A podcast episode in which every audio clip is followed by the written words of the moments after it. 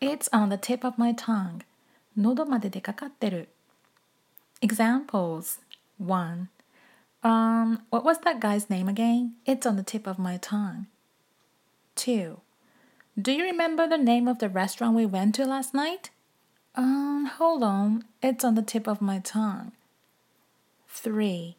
The title of the movie escapes me. I just can't remember.